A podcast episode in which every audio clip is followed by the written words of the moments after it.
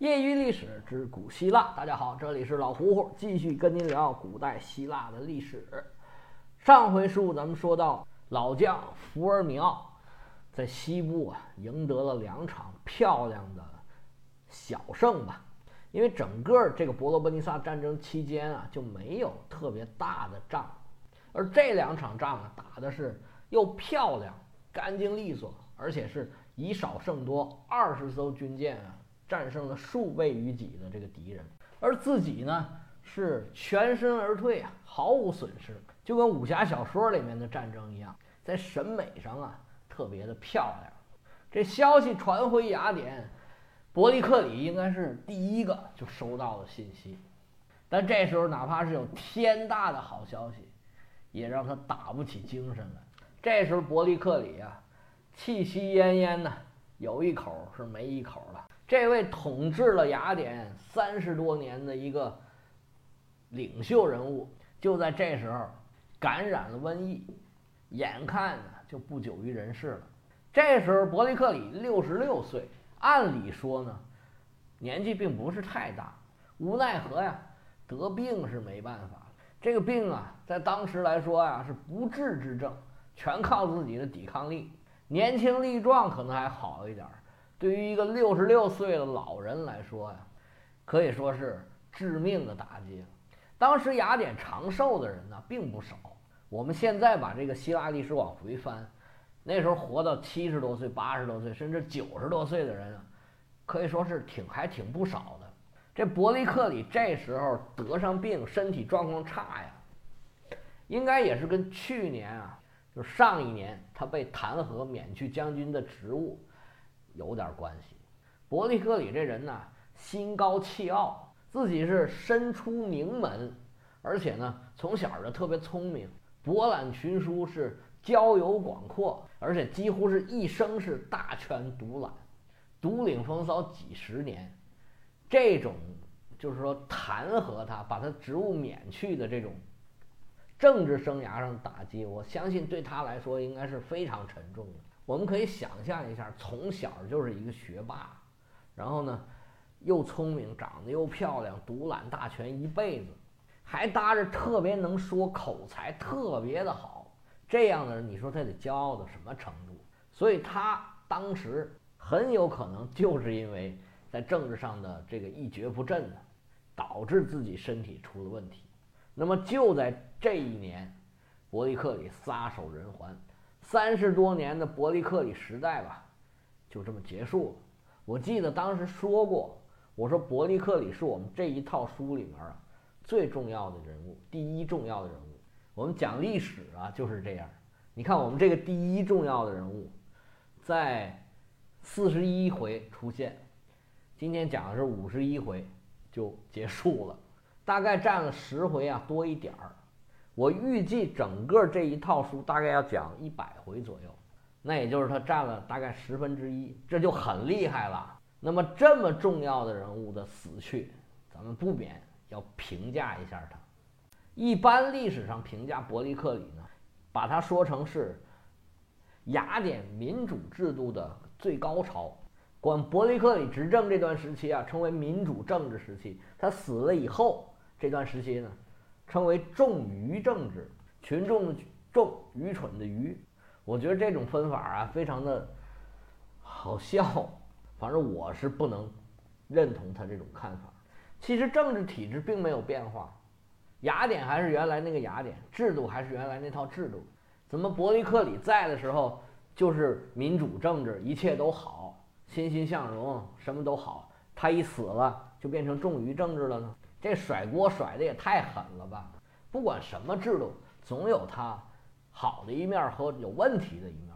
与其说是伯利克里这代表了所谓的民主政治高峰，还不如说他代表了精英政治，或者叫做贤能主义。咱以前说过贤能主义这回事儿，就是一个强有力的领导人，或者说一个强有力的领导集体吧，他能够带领着自己的国家，自己的一个。集体走向更好的发展，而这个领导集体呢，它是能够引导群众、引引导民众，朝着对国家、对民族有利的方向努力。同时呢，它还能设计一套能调动所有人积极性的这套制度。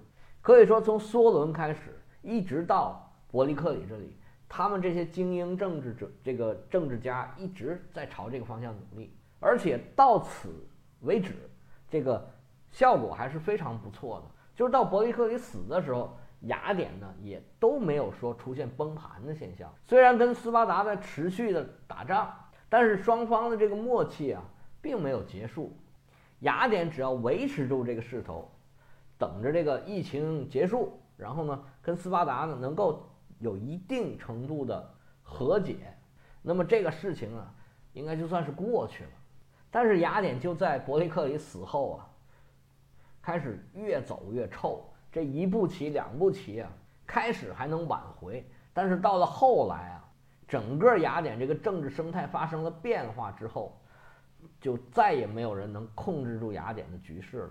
以前我们曾经举过一个开车的例子，这雅典这个车队是越来越庞大，越来越难操控，直到后来走向崩溃。我觉得这伯利克里实际上也是多少有责任的。第一个，他并没有给雅典指出一个很明确的发展方向，将来应该怎么做。之前的每位领导人，梭伦也好，皮西特拉图也好，蒂米斯托克利也好。甚至伯利克里的前期的时候也好，都能很明确的哎指出来我们这城邦应该朝哪个方向走，朝哪个方向发展，而且呢做一些非常超前的这些布局。梭伦改革咱就别提了，像皮西特拉图啊，像蒂米斯托克利啊这种发展海军啊、发展工业啊、建设这个长墙啊，这都是非常有这个战略眼光的行为。那么。伯利克里到了晚期的时候，可以说就没有什么这个超前的或者说战略性的这种主张，就是觉得这样已经很好了。所谓取法乎上，得乎其中啊！你想得一百分儿，哎，可能就只能得八十分或者八十五分。你如果只想得八十分，你可能就及格不了。那么整个这样一个现在雅雅典已经是很庞大的一个帝国了，在这种情况下，他没有办法。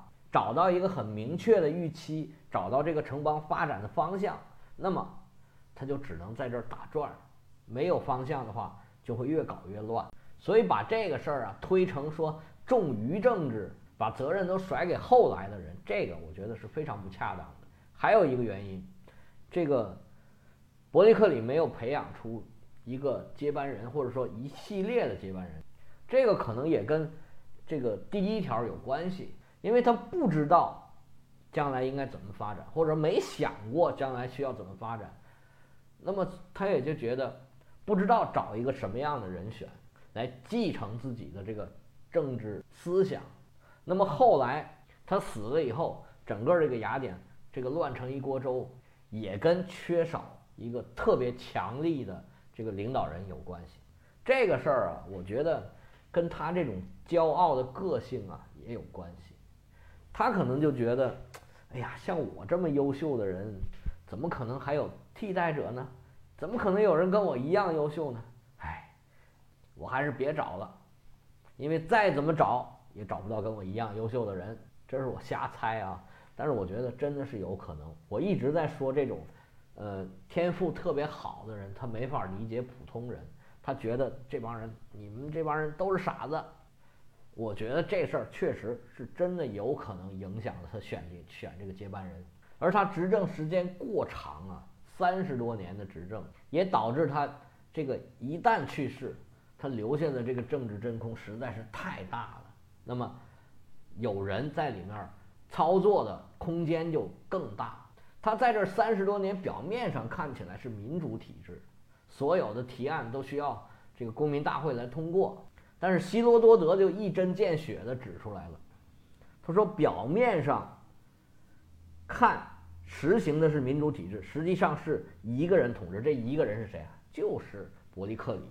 那伯利克里执政了这么多年，而且呢，在历史上有这么高的地位。当然了，他也有很多这个小笑话、小段子，也有很多个人的标签儿。其实伯利克里最主要的一个标签儿就是他的。”演说伯利克里的演说呀，不是那种激情澎湃的啊，让人热血沸腾的那种演说。他的演说啊，都是娓娓道来，结构安排的非常精妙，而且呢，措辞啊、文法呀，各个方面哎都非常的好。还有一个，就好像跟大家现在做这种演讲一样啊，他每次演讲都是做精心准备的。他经常练习演讲，就就好像歌唱家练声，这种演奏家练琴一样。希腊人呢，他本来就是一个很外向的民族，那雅典就更是特别外向的，因为他们需要经商嘛，做生意，而且呢，他这种辩论呢、演讲啊，都是参政的必要条件。所以在雅典那个时候呢，无论是演讲、辩论这种用嘴打交道的东西。都是非常盛行，而且水平特别高的。那伯利克里能在这么一个环境里面独拔头筹，以这个事儿知名，他的天赋、努力以及各方面的条件，那肯定是必不可少。什么条件呢？首先，他从小受过良好的教育啊，而且家里面特别有钱，名门望族，认识的人又特别的层次高、水平高，各种文学呀、艺术啊、教建筑啊、雕塑啊。这方面的顶级人才啊，都是他的好朋友。那视野广，说起说起话来，这个底气也足，加上自己的这个不懈的努力，可以说，伯利克里的两片嘴皮子，三寸不烂之舌，两行伶牙俐齿啊，就是他最好的武器。他这嘴啊，到底厉害到什么程度呢？有个小故事，咱们在这儿讲一下。说有一次啊。这个斯巴达的国王叫阿西达穆斯，就是咱们之前说过跟伯利克里年纪差不多的这一位，跟伯利克里的交情也很好。就是他们俩在这个伯罗奔尼撒战争的初期的时候，哎，互相默契的避开对方的锋芒，不做正面交锋。这阿西达穆斯呢，会见一个雅典来的客人，那时候他跟伯利克里啊还不熟，他就想了解了解这个伯利克里的情况。咱就说对面那人叫老王吧，老王啊，伯利克里是怎么样一个人呢？他到底有多能白活啊？这老王一听问这个，说呵，你可问着了呵。哎，咱说说这个事儿啊。有一次，我跟他伯利克里啊比武，你别看这伯利克里啊平时人五人六的，打架他可不成。往我对面一站，我咵嚓，叮了当啷三下五除二，扑腾一脚就把他给踹倒了。这边上有好多人，每个人都看见我赢了。我一看，好，我赢了，这见好就收吧。我作个罗圈一，跟大家鞠躬，我就准备下台了。结果这伯利克里站起来，拍拍身上的土，就开始跟我嘚吧起来了。这上三皇下五帝，从这个巴比伦呢说到尼罗河，还举出种种的证据，说他赢了，我输了，说的我都有点含糊了。最后。在场所有的观众，全都一致说伯利克赢了，我输了。你说我这上哪儿说理去？你说他多能忽悠？拿中国人的话来说啊，他这就要把煤球说成雪球，把黑的说成白的，把死人都说活了。你说他厉害不厉害？这小故事真的假的，咱不知道啊。但是说明了伯利克里这个名声在外啊，就是所有人。都认为他是全希腊最能说的一个人，这是一个。还有一个标签儿，伯利克里呢是一个特别骄傲，一生都保持着这个贵族生活和贵族范儿的这么一个人，从来不在乎别人的评价。这事儿呢，就从他跟那个阿斯帕西亚俩人的关系上面就可以看得出来，在希腊妇女地位如此之低下，而对方呢，甚至是一个妓女。的情况下，还公开的俩人在一起，而且呢，伯利克里那时候自己规定的，雅典公民必须是父母都是雅典人才能取得这个公民资格。他跟这个阿斯帕西亚俩人生的这个叫小伯利克里，这个据说脑袋长得奇形怪状，跟伯利克里长得是一模一样，要不然人家就怀疑可能就不是他的孩子。多亏长得像，他这小小儿子啊。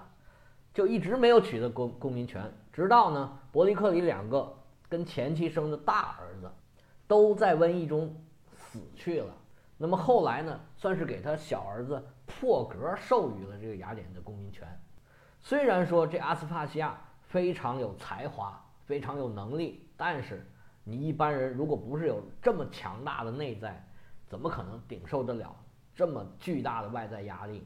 给他们俩人啊，真的都要给点个赞，真的厉害。还有一个小故事，就说伯利克里这个事儿啊，不是这个事儿啊，这个性格。说他有一天啊，在办公室处理公务，旁边有一个人呢，也不是什么事儿，就对这个政府的处理问题方法呢特别不满。他刚一上班，这人就在旁边骂骂咧咧的。这时候雅典虽然伯利克里他是执政官，但是呢，他也并没有护卫，只有一个仆人在旁边待着。结果这人呢，就一直在那儿骂，不停的骂骂骂骂溜溜骂了一天。结果都下班了，伯利克里呢？让仆人打着灯照着他回家。回到家的时候，这伯利克里呀，一句话也没跟这个人说，就没搭理他。直到到家了，他才跟这仆人说了一句话：“说你打上灯啊，把人给把这人给送家去。”这说明啥问题啊？这说明伯利克里啊是极端的蔑视这个人，这打心眼里就没瞧起他。要是他骂你，你也骂他，你们俩不就拉平了吗？从这个事儿呢，也能说明这伯利克里呢是怎么样的一个人。不管怎么说，伯利克里呢算是死了。虽然死后啊名垂青史，几千年以后还有人记着他。你看我不是还在这说他呢吗？但是当时啊雅典人就浑然不觉，完全没觉得有什么问题，也没有觉得这是多大了不起的事儿，也没有觉得这个是雅典的衰落的开始。他也没有得到国葬的待遇。甚至呢，因为他不是在战场上死去的，连葬在那个国有公墓的资格，哎，都没有得到。甚至还有人觉得他是一个多事儿的人，哎，他这人终于死了，哎，我们算是踏实了。而且当时呢，最流行的方式是给去世的人写这种悼诗，写他一生的功绩啊、缅怀啊之类的。伯利克里这么大能耐。这么大的权力，他一死，就跟什么没发生一样。虽然没有诗，但是啊，伯利克里有一个更厉害的东西，你可别忘了，伯利克里有很多艺术家的朋友啊，其中就包括这位索福克勒斯。这索福克勒斯是个伟大的剧作家，而且呢，他也是雅典的将军，曾经跟伯利克里俩人一起出征这个萨摩斯岛。这可是伯利克里一生打过的，就是可以说得上胜仗的吧，就这么一次，算是打的比较漂亮的仗。俩人关系非常的好。在伯利克里去世的当年，有一部索福克勒斯最著名的悲剧上演了。这悲剧叫什么呢？叫《俄狄浦斯王》。这个剧啊，在某种程度上写的，就是伯利克里。当然了，作为这么伟大的一部戏剧啊，它当然有更深邃的主题，是关于存在呀、命运呐这些哲学思考。这个剧讲的就是这个俄狄浦斯一出生就预言他杀父弑母，不是杀父弑父娶母。那么他一生都在奋斗，为了打破这个这个命运的魔咒。不过呢，最后还是没有办法逃避这个命运的魔爪。最后自己刺瞎双目，行乞，哎，这个洗刷自己的罪恶。这剧啊，到现在仍然有许多的解读。那么毕竟呢，我也不懂这些，咱们就不要那么深的去解读这个事儿了。反正我也解读不好。这个索福克勒斯另外还有一部代表作，叫做《安提戈涅》，讲的是一个争夺王位啊，然后又有鬼啊，又有神呢，也有这种。这个国法与神情、人情之间的这种冲突，都是非常深刻的这种主题。尤其是这个俄狄浦斯王，伯利克里这一辈子呀，是一个比较倾向于无神论的这种人，或者说呢，呃，他倾向于不服从于命令、命运，要靠人类的抗争创造命运。这也是他为什么要解放第四阶层的这个一个原因。他如果都讲究服从命运，那第四阶层的人就不用抗争，就不用努力了。但是，他六十六岁的年纪，正当雅典和他自己的事业都在这个高速成长的时候，天降瘟疫，一方面打断了雅典的发展，另一方面呢，夺走了这个伯利克里的生命。对于完全不相信命运的这个伯利克里来说，这事儿啊，还真的挺讽刺的。